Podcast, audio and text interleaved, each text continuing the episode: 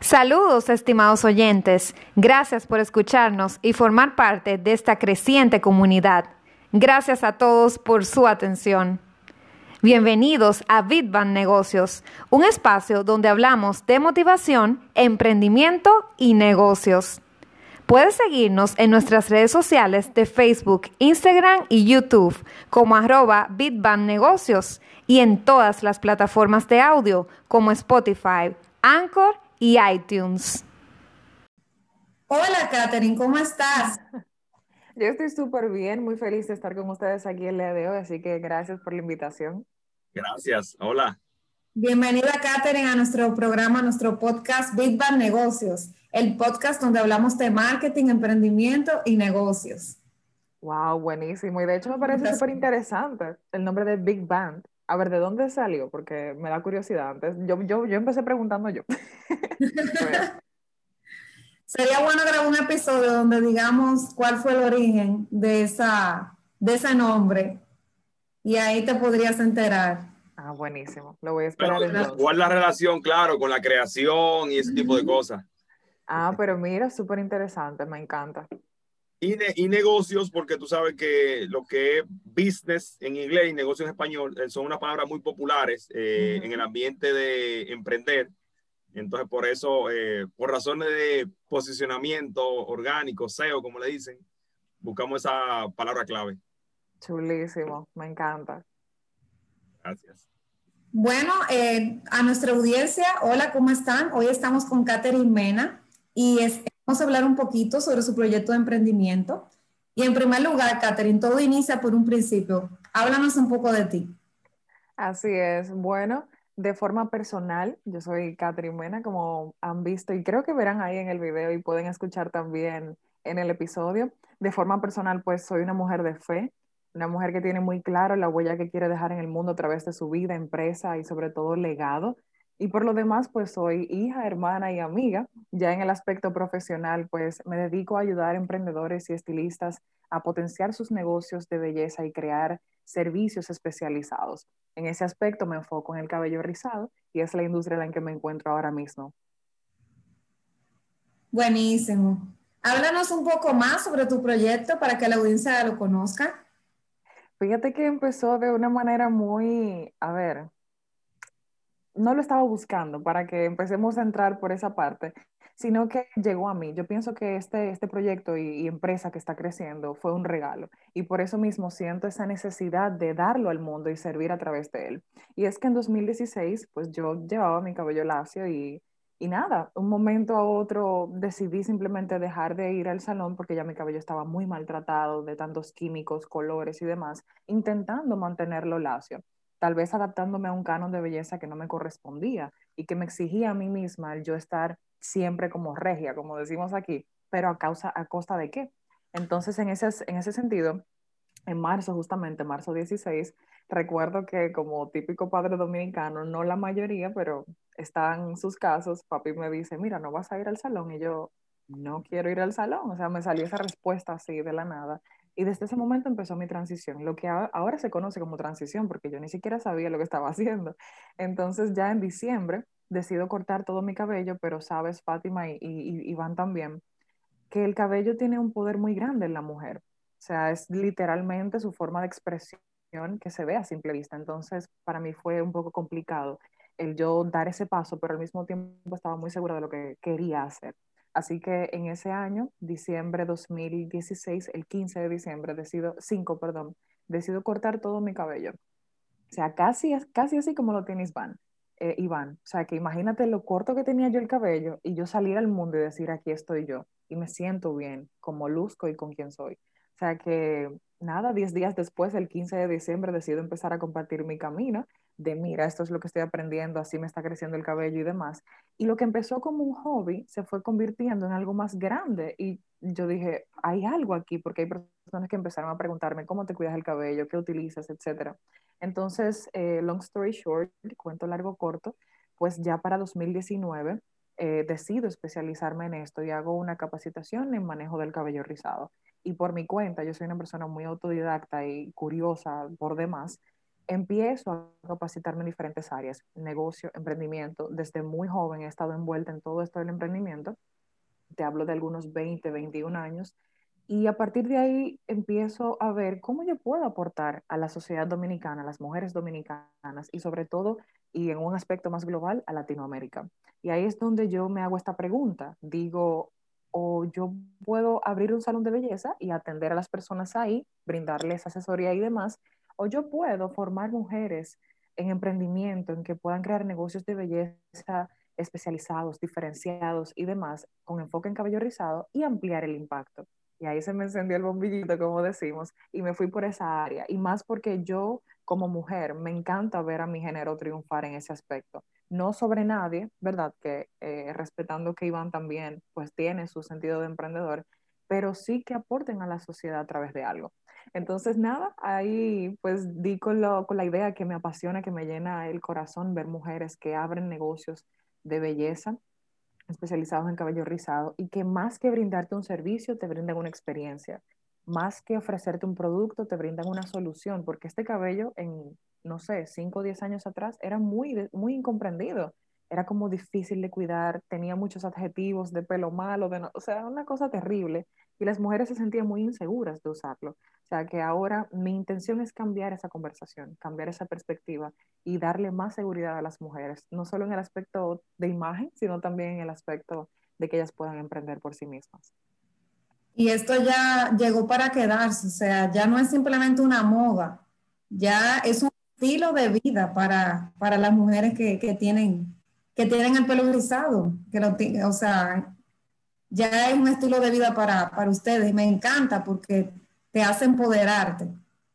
Totalmente. Aquí quiero hacer una pequeña salvedad porque eh, cultura dominicana al fin, no sé si en algún momento has tenido alguna relación con ello, pero era muy común alisar a las niñas a muy corta edad. A mí me alisaron a los ocho años. O sea, es un tratamiento muy fuerte, químicamente hablando, para una niña. Entonces hay niñas que la han alisado a los seis, cinco, conozco clientas, hay muchas historias así. Entonces era la norma, el que una niña con cabello rizado, por ejemplo, en el colegio o en su sector, tal vez donde vivía, era como, no, no de forma intencional, porque no digo que lo, sea intencional, pero era a veces como ridiculizada por su cabello y le decían una clase de nombres y demás, y la mamá, o por temas de tiempo, que fue el caso de mi mamá, que no tenía tiempo, ya trabajaba y que era como que yo tenía demasiado cabello, o por temas también de eh, lo que hoy conocemos como bullying, eh, la mamá pues acudía a eso. Entonces la niña crecía dependiente de ese tratamiento químico, que era mensual, trimestral, y que si eso no pasaba, era como se volvían locas. Entonces, eh, eso acompañó mucho a la cultura dominicana. Así que mi intención con esto es que las niñas no necesariamente pasen por esto, porque su cabello es hermoso tal y como es, tal y como sale de ellas. Entonces, empoderarlas en ese sentido y también darles a entender que una mujer con cabello rizado puede ser profesional, puede lucir profesional y elegante y que no necesariamente ella debe adaptarse a un canon de belleza que la obliga a tal vez cambiar su imagen y ser quien ella no es. O sea que lo digo también porque las mujeres de cabello lacio, por ejemplo, tú que tienes una cabellera hermosa, en ese sentido también puedes sentirte empoderada. No es cuestión de que si no llevas tu cabello natural, no seas una mujer empoderada, al contrario, respetando cada quien como desee llevarlo, pero en este aspecto sin eh, darle sentido de inferioridad al cabello rizado. Muy interesante. Qué bien, no, no, y lo que tú dices, eh, empodera a la persona y también a la vez es un, modelo de negocio eh, enfocado en un área específica e innovador también. Y esa parte de que ofrece una experiencia me gusta porque realmente las, experiencias agregan valor y como que es un recuerdo que queda para siempre, que trasciende del momento. Totalmente. Las personas pueden olvidar lo que le dijiste y lo que hiciste, pero nunca cómo las hiciste sentir. Así que para mí eso es lo más importante, que una persona vaya a un espacio de belleza y que sepa que ahí va a ser tratada con respeto, que merece estar ahí y que tal vez no se va a sentir extraña como yo siento como que no pertenezco. O sea que por ahí va también todo este camino. Y, una pregunta, ¿cómo manejas el día a día tuyo mientras construyes tu marca? Ay, bueno. bueno, ahora mismo eh, es, una, es una mezcla de cosas. Yo intento eficientizar el tiempo lo más posible, no siempre lo logro. Y lo digo porque a veces uno ve la vida emprendedora muy entusiasta de, sí, voy a ser mi propio jefe, pero ajá, hay un camino, hay una curva de aprendizaje ahí también. Y en ese aspecto, pues ahora mismo depende también lo que cada persona tenga. En mi caso personal, estoy en la universidad en una pasantía y al mismo tiempo pues estoy levantando un negocio y una marca personal. Evidentemente mi tiempo se enfoca en todo eso. No obstante, algo que sí me ha ayudado bastante es levantarme temprano, tipo 5 de la mañana.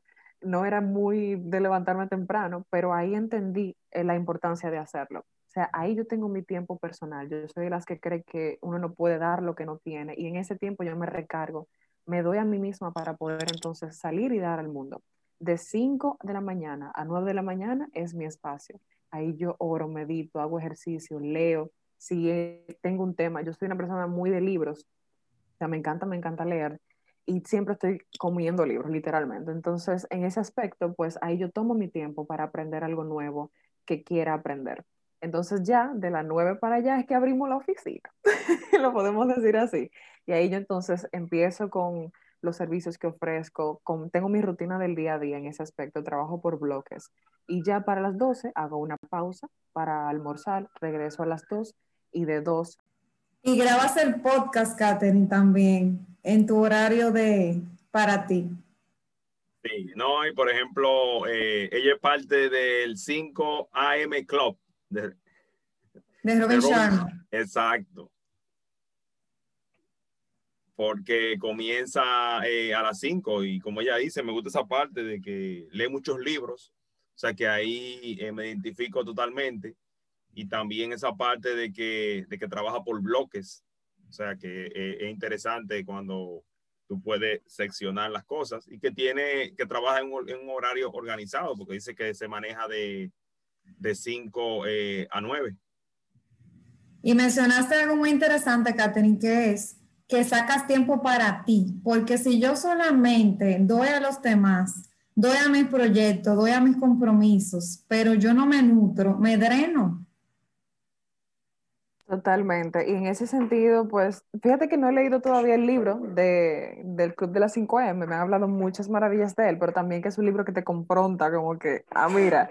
Entonces, ahí yo empecé a hacerlo porque entendí que el día me rendía mucho más. Y es lo que te, te decía, Fátima, que en ese sentido, pues yo,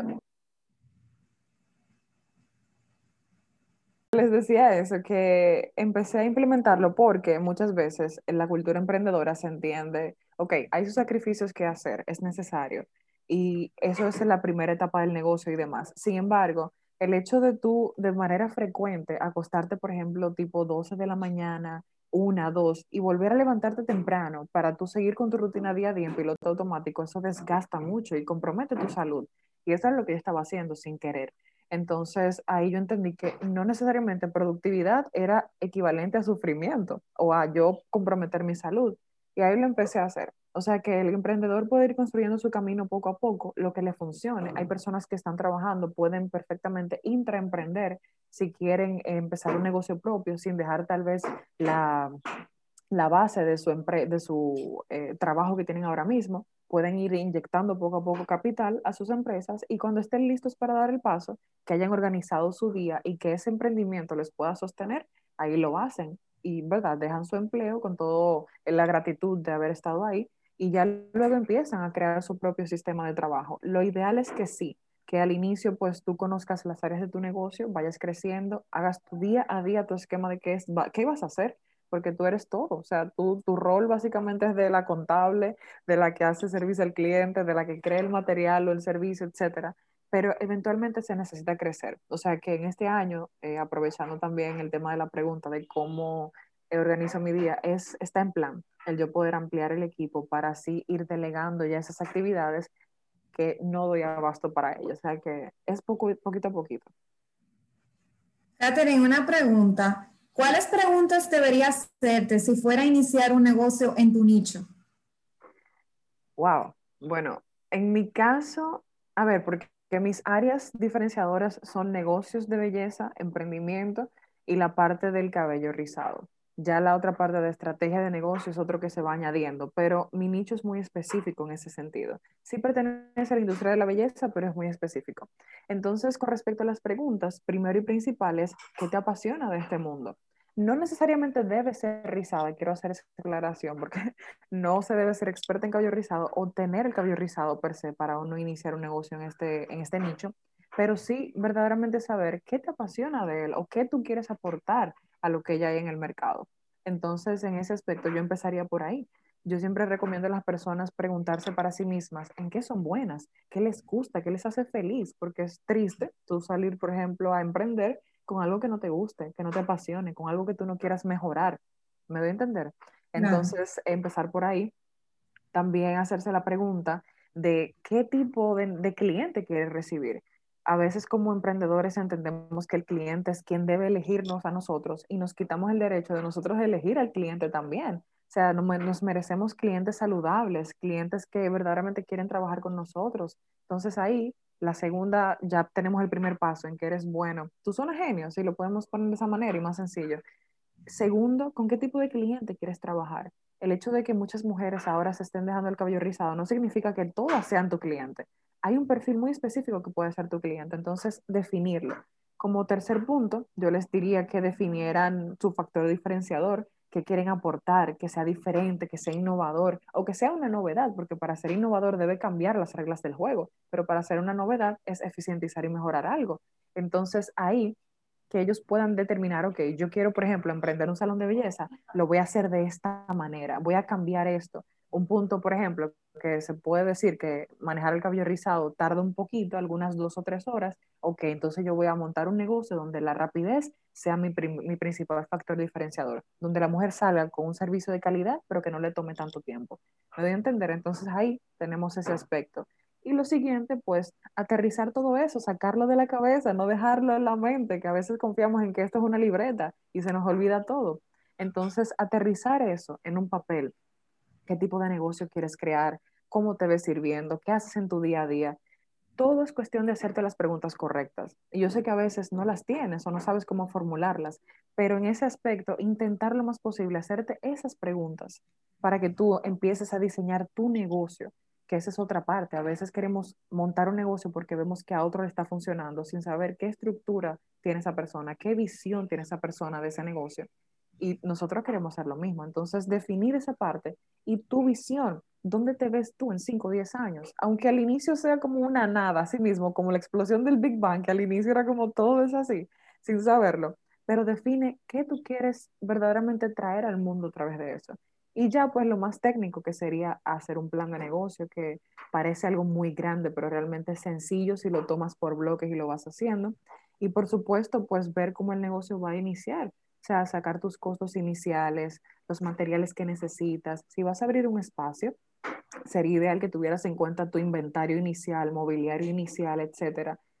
Fíjate, te voy a contar y ojalá que nos dé el tiempo una breve historia y es la de Andrea Hair Center. Siempre lo traigo a colación. Aquí para quienes nos escuchan que no son de República Dominicana, es un espacio de belleza especializado en extensiones de pelo que es literalmente el más grande de aquí. O sea, y Andrea empezó en el callejón de un barrio conocido aquí, Los Mameyes, eh, en su casa, lavando el cabello en una ponchera, lo que se conoce como, como una ponchera, este envase donde se almacena agua. Y con los utensilios que ella tiene, eh, tenía en ese momento, eran utensilios que ella había remendado, los había reparado y montó el secador en una lata con cemento y arena. ¿Me doy a entender? Ah. Y hoy día ella tiene una de las cadenas, yo diría que la más se puede decir, pero más grandes en ese aspecto del sector belleza aquí en Dominicana y tiene sucursales fuera en Estados Unidos. Pero ¿qué la hizo a ella emprender? Tal vez emprendió por necesidad, que es su historia, pero ella tuvo visión, ella sabía que no se iba a quedar donde empezó. Entonces, un consejo que le doy a esas personas que quieren emprender es que sueñen en grande, que vale la pena, que le den para allá y que lo hagan con pasión y determinación y que sobre todo tomen acción, porque no es plasmar ideas y dejarlas ahí, como que la vamos a enmarcar en un cuadro, es tomar acción, pero sobre todo creer en ti mismo. Está el tema de la preparación, por supuesto, tienes que prepararte al área que vas a entrar, no puedes entrar simplemente aquí estoy yo, pero que eso no te limite ni tus circunstancias tampoco. Qué bien. Sabe que esa parte eh, me interesó cuando dices que no empezar un negocio por empezarlo y porque sea una tendencia, sino que tú te, eh, eh, tienes que ceñirte a una visión, misión y valores y una razón del negocio, un estudio de mercado, que son muchos, el plan de negocio que es súper importante, que son muchos pequeños pasos que al final hacen la gran diferencia entre un negocio que puede ser próspero y otro que no.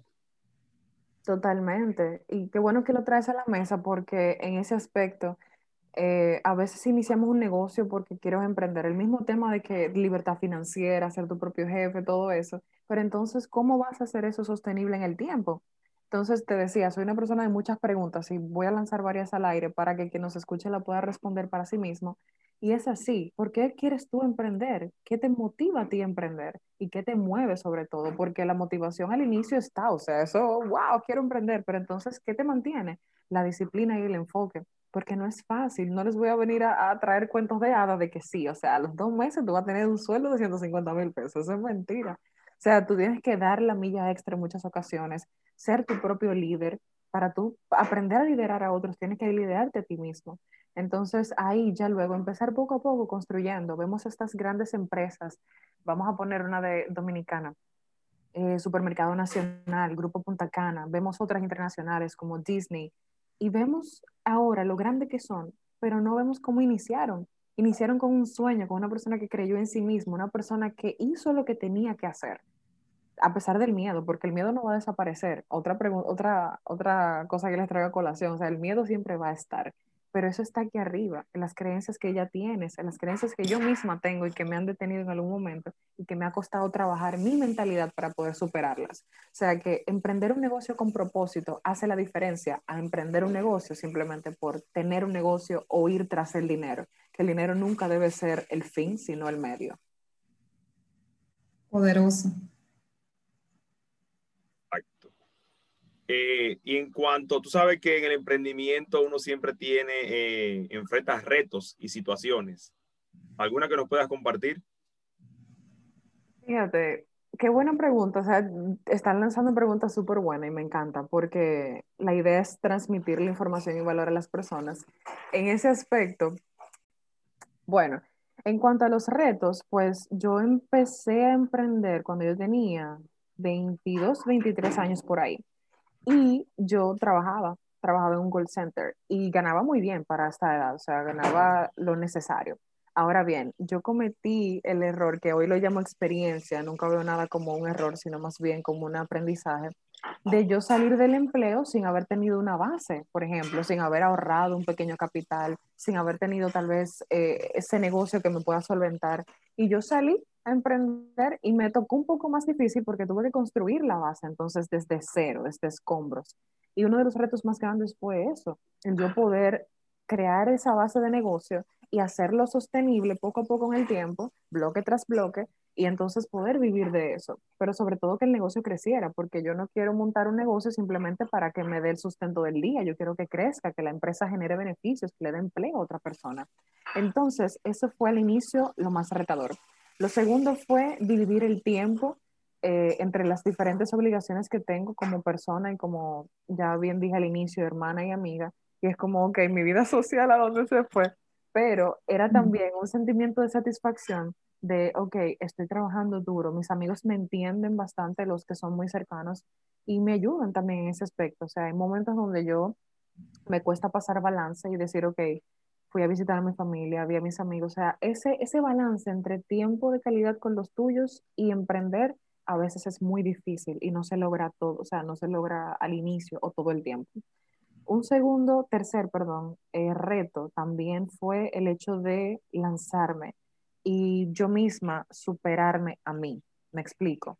Mentalmente, o sea, de mi familia soy la primera que emprende un negocio y que levanta una empresa. Y en términos de mentalidad, eso es bastante retador, porque tú tienes una cultura con el dinero que no es la más saludable, pero que fue la que, por cuestiones de herencia, tal vez, de, lo mismo, la misma crianza que tuvieron tus papás, que tienen lo mejor y me dieron a mí lo mejor, lo mejor que pudieron, y eso se lo agradezco enormemente, pues hay creencias que yo tenía con el dinero, creencias que yo tenía con el tema de que esto es lo que hay, la palabra no, como que yo tenía un techo y me costó romperlo y creerme posible y capaz de crear una empresa, de dirigirla, de darle sustento a otras familias a través de los colaboradores que yo estaré recibiendo en la mía. O sea que el reto más grande, si te lo resumo todo, ha sido la mentalidad. Trabajar mi mentalidad y sobre todo creerme una persona que puede verdaderamente hacer algo significativo con su vida. Y hago un pequeño paréntesis aquí para que no se malentienda.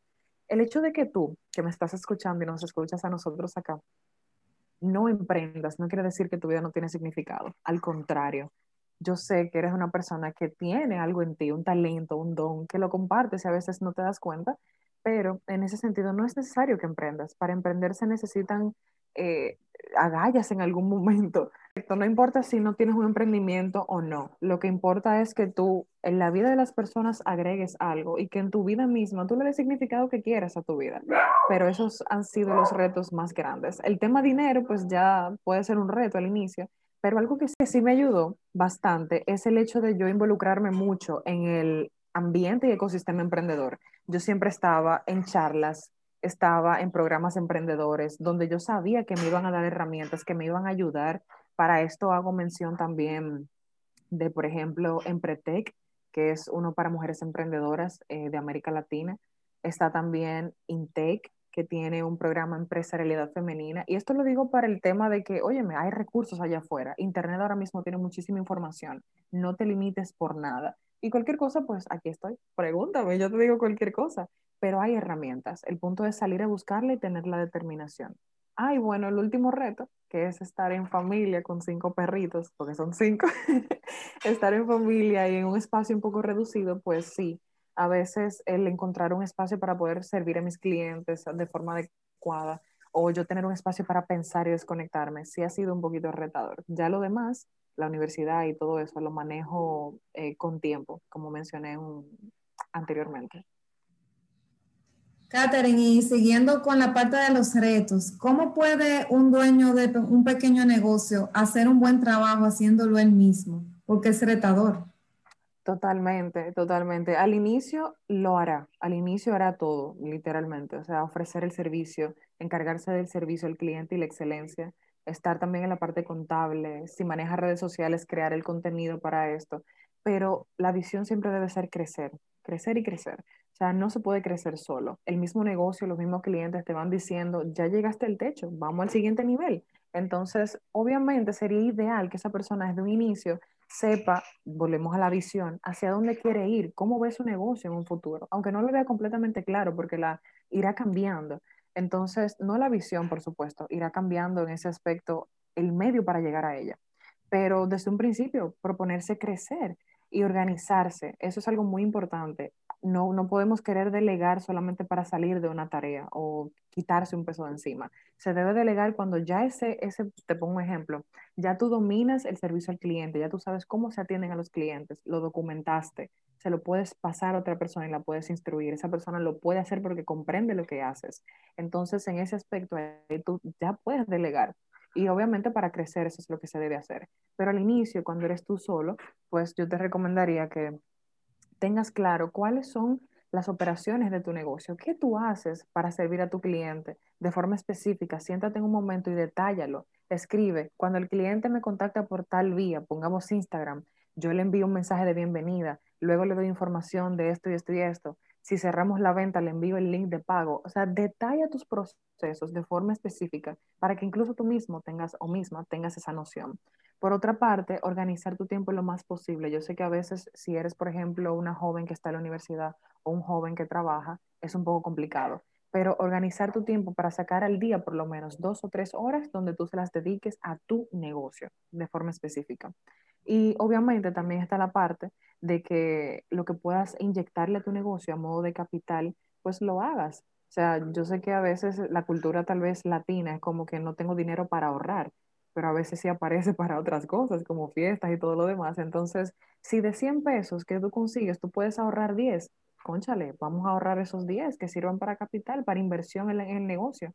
Entonces, eso yo le diría a una persona que empieza solo, que empiece solo, pero que de manera organizada, que pueda organizar lo poquito que está, que está creando y que poco a poco lo vaya escalando cuando el negocio y los clientes lo demanden pero que visionen grande, que no piense que solo lo va a lograr, porque de solo puede llegar de 1 a 100, pero en equipo puede llegar de 1 a un millón.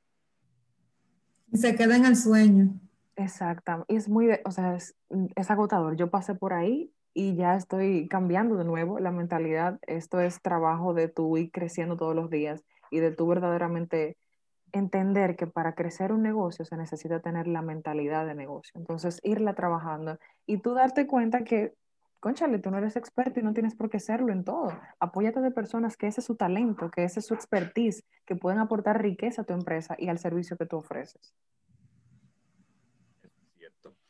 Sabes que antes de comenzar el episodio, hablamos un poquito de que te gusta leer mucho, al igual que a Fátima y a mí. Y me gustaría saber qué libros te han inspirado y te han ayudado en tu camino de emprender. Wow, son muchos, pero de forma resumida, yo creo que toda persona debe leer de primera, yo diría que los cuatro acuerdos. Y eso me ha ayudado bastante en el aspecto de no tomarme nada personal eh, para el tema de tratar con las personas y demás. Y el último, para no hacer tanto spoiler y que se lean el libro, el último es de dar siempre lo mejor, dar lo mejor que tú tienes. Yo soy una persona que piensa que, y lo tiene muy presente, que esta vida es limitada. Entonces, en mi existencia, ¿cómo yo puedo hacer que cada día sea el mejor para mí y para quienes yo sirvo? Entonces, ese libro me ayudó bastante, Los Cuatro Acuerdos de Miguel Ruiz. Está también el libro de El mito del emprendedor. Ese libro me ayudó bastante a entender cómo crear una estructura de modo tal que yo pueda ir delegando paulatinamente y crecer. Está enfocado, sí, al negocio de las franquicias, porque pone muchos ejemplos de esto, pero es un libro que te ayuda a entender cómo tú puedes pasar de emprendedor a empresario. O sea, que lo recomiendo bastante. También está el libro, a ver, que eh, Aprendiendo de los Grandes, se llama así mismo, Aprendiendo de los Grandes es de los mejores.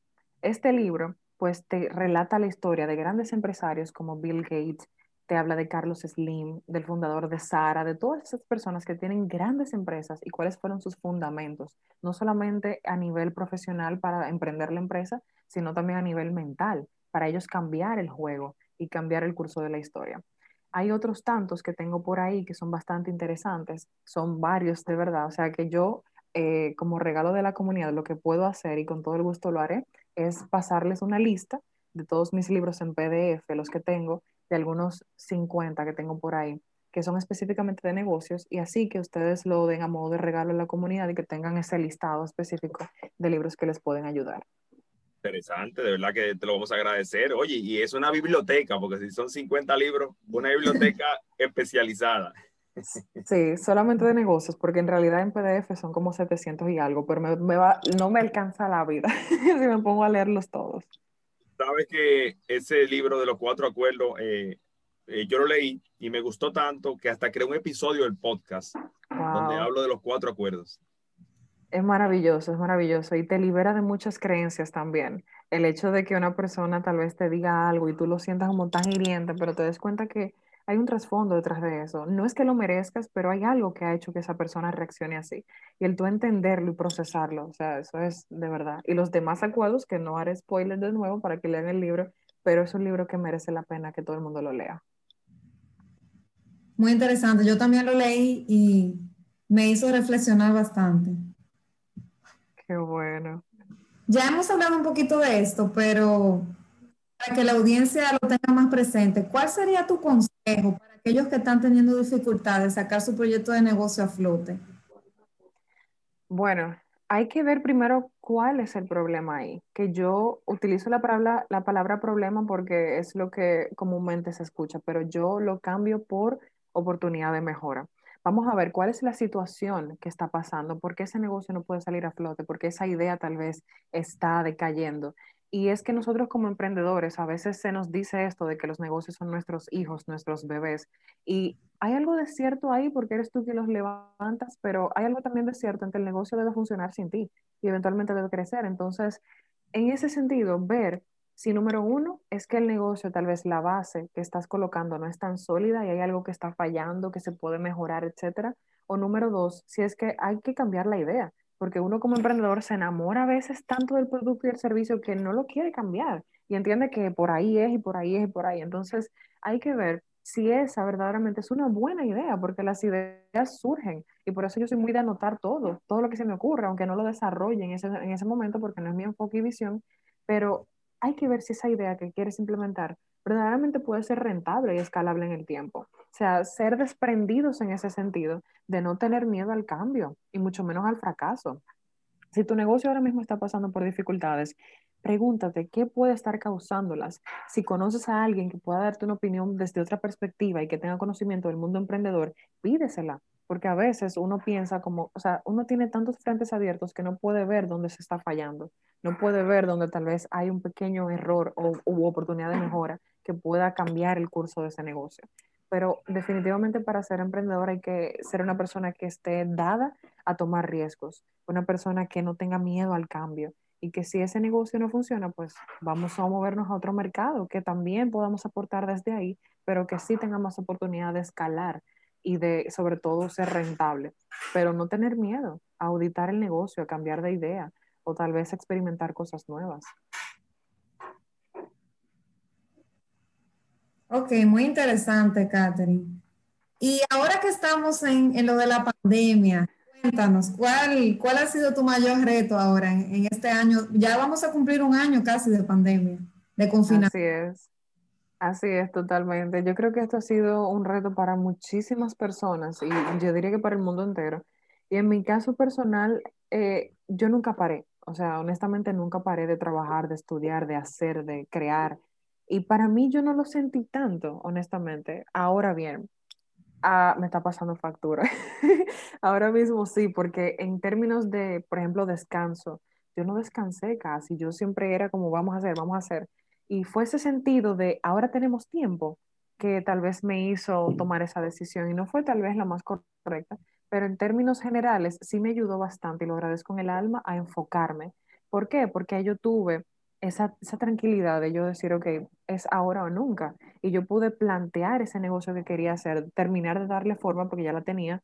Y en ese momento yo lo aproveché para eso, para estudiar, para hacer nuevas capacitaciones, para avanzar en la universidad. Ahora bien, en el tema mental, que yo considero que la salud mental es un tema sumamente relevante y del que se tiene que hablar, sí me afectó honestamente. Episodios tal vez de ansiedad, episodios de estrés muchísimos, episodios donde yo necesitaba salir, o sea, un, medio de escape. Y lo digo con esta libertad y, y, con su permiso, por supuesto, de la audiencia, porque a veces, si te duele la cabeza, la gente te pregunta, ¿cómo te sientes? ¿Qué te tomaste? O, ¿sabes? Entonces, cuando hay algo que pasa en la mente, la gente no suele preguntarte eso. Cree que es algo como, está loco, en términos, ¿verdad?, que conocemos todos, pero no, al contrario. Entonces, yo creo que algo que la pandemia me dejó es definitivamente que productividad no significa siempre estar ocupada y nunca tener tiempo para mí ni para nada. Wow. Me dejó también el hecho de que yo necesito día a día nutrirme, crecer y mejorar como ser humano. Y sobre todo que la, la parte mental, esa salud mental es completamente necesaria completamente necesaria y que debo prestarle atención y a la parte espiritual también, que fue uno de mis mayores regalos, a pesar de que no, no podía asistir a la iglesia personalmente, entonces yo lo tomaba vía Zoom con mi comunidad y eso para mí fue bastante enriquecedor. O sea que de aprendizajes me dejó esto. Ya de convivencia de familia fue un reto, sí, pero gracias a Dios logramos salir a flote. ¿Y qué legado o huella te gustaría dejar en el mundo? Mira, mi sector o industria, al ser el sector de la belleza, y me encanta esa pregunta, es básicamente un sector donde la gente de forma externa piensa que todo es superficial, que todo es pura vanidad y no al contrario. En mi caso, yo, mi mayor legado va a ser, o el que yo pretendo dejar, es una industria de la belleza más humana, más real, más inclusiva, que las mujeres y hombres no sientan que son menos por no ser, eh, o, o, lucir de tal o cual forma. Es crear negocios con propósitos, es yo poder ayudar a las personas a tener una vida maravillosa a través de servir a otros. Entonces, ese yo diría que es mi mayor enfoque, el poder mejorar significativamente los servicios de belleza, en especial para las mujeres de cabello rizado, y al mismo tiempo darle ese empujón o extender esa escalera para que esa mujer, ese hombre, suba por ella a través de un negocio que verdaderamente le guste y que sea significativo. O sea, que por eso al inicio lo dije, yo tengo muy claro el legado que quiero dejar a través de mi vida y mi empresa. Y a quien yo le pueda aportar, así sea una palabra de aliento, un consejo, lo voy a hacer. O sea, que ahora mismo ese es mi medio, pero es lo que busco hacer, que, que mi vida tenga significado, ya lo tiene y tiene valor, pero también que otras personas descubran que su vida tiene valor y que puedan servir a través de eso. Qué bien. Sabes que también te comentaba antes de comenzar que que me gustó ese episodio del podcast que tiene y me gustaría que nos diera una pequeña eh, cápsula de eso para los que no han tenido la oportunidad de escucharlo. Ay, bueno, sería el primero de, de contando mi historia porque se llama Desde la Esencia. Eh, agradecerte otra vez y nuevamente ante la audiencia por escucharlo. A mí me llena de mucha satisfacción cuando las personas escuchan esos episodios porque son hechos con mucho cariño. Con respecto a ese episodio, pues es el primero, se llama el podcast Desde la Esencia Podcast y tiene la salvedad que dice hosted o conducido by Catherine Mena. Está en Spotify y todas las plataformas de audio digital. Y ese primer episodio para mí fue maravilloso porque yo nunca había contado parte de mi historia y ahí empiezo a contar desde que yo era pequeña, que tenía el cabello rizado, yo era una gordita así, eh, no sé, yo parecía una pelotita y tenía el cabello así, súper rizado. Sin embargo, empiezo a contar mi camino de cómo fue para mí luego de, desde los 8 hasta los 20, alisándome el cabello y cómo fue para mí el enfrentarme a burlas, el enfrentarme a varias cosas eh, en busca de mi propia identidad. Ya luego a mis 20, pues decido cortar todo mi cabello y empezar ese camino de autoconocimiento, de amor propio, empezar ese camino de, de yo reconocer que yo era una mujer que yo, mm, mi cabello no me definía y que no tenía por qué sentir vergüenza de él. Y el hecho de yo poder crear esa relación conmigo misma y yo poder también ayudar, ayudar a, otras, a otras mujeres a que lo hicieran, para mí fue, o sea, literalmente transformador. Y ahí en ese episodio pues cuento esa historia de cómo fue ese tránsito, cómo fue esa experiencia y ahora cómo yo sirvo a las mujeres de cabello rizado de Latinoamérica y el Caribe. O sea que para mí es uno de los más especiales y nada, les invito a que lo escuchen y que pasen por allá también. Catherine, nos encanta tener una mujer tan emprendedora y, y con tanta visión eh, precisamente en, esta celebración del Día de la Mujer, que es un podcast especial celebrando a las mujeres en el Día de la Mujer. Ay, me encanta, me encanta. Y en ese sentido, pues yo incito e invito a las mujeres a que verdaderamente crean en ellas mismas, a que si quieren hacer algo, que sueñen en grande y que lo hagan, que no es imposible, que sí se necesita acción, determinación, como ya lo he dicho, pero que es posible. O sea, que muy honrada de que me hayan tomado en cuenta para este episodio y que el Día de la Mujer no solamente sirve para celebrar que somos mujeres, sino también para celebrar de lo que somos capaces. Qué bien, qué bien. ¿Y qué, qué sería, como dice un hombre, sin una gran mujer? Eh? Totalmente, nos complementamos. Así que ninguno es más o menos que el otro. Así es. Eh, ¿Algún mensaje final que quieras decir para la audiencia y las redes donde podemos encontrar? Por supuesto que sí. Y el mensaje de forma reducida y resumida que yo diría y dejaría aquí es que empiecen ahora, sueñen en grande, empiecen chiquitito, pero tengan una visión mucho mayor. O sea, la vida es una sola, yo lo dije anteriormente, y saber sacarle el jugo, ese provecho y hacer algo, aunque sea arriesgado y de miedo, que valga la pena, eso es increíble. Así que a quien sea que nos esté escuchando, que esa idea que tiene en su mente, ese sentimiento de querer hacer algo que tiene en su corazón, que no lo silencie, que lo escuche y que sobre todo atienda ese llamado y que siga adelante, que las herramientas, las personas, los recursos van a aparecer. Cuando te pones en sintonía de tú querer hacer algo, los medios aparecen. Y en mis redes, pues me pueden encontrar como Morena Rizada en redes sociales, en Instagram, en YouTube, en Facebook y sobre todo en el podcast, en Spotify, asimismo, en Desde la Esencia Podcast, hosted by Catherine Mena. Excelente. Eh, de verdad que estamos muy agradecidos por tu eh, presencia, por todo el valor que has aportado en este episodio, eh, lo honesta que has sido con nosotros y lo enfocado que está tu negocio en un área muy específica, agregando valor a esas personas. Gracias, yo estoy súper feliz de estar aquí, así que les agradezco nuevamente la invitación y ojalá que nos escuchen muchas personas para que desde ya en ese 2021 se pongan a emprender su negocio. Gracias, Katherine, por aceptar nuestra invitación. Un placer, gracias a ustedes. Y como digo siempre, eh, esta es la primera de muchas ocasiones en que estarás por aquí con nosotros con Big Bang Negocios Podcast Así que nada, eh, un abrazo y nos seguiremos viendo más al paso. Chévere, claro que sí. Bye bye. Okay. Bye bye, Katherine. Gracias por venir. Un placer. Hasta aquí nuestro episodio de hoy.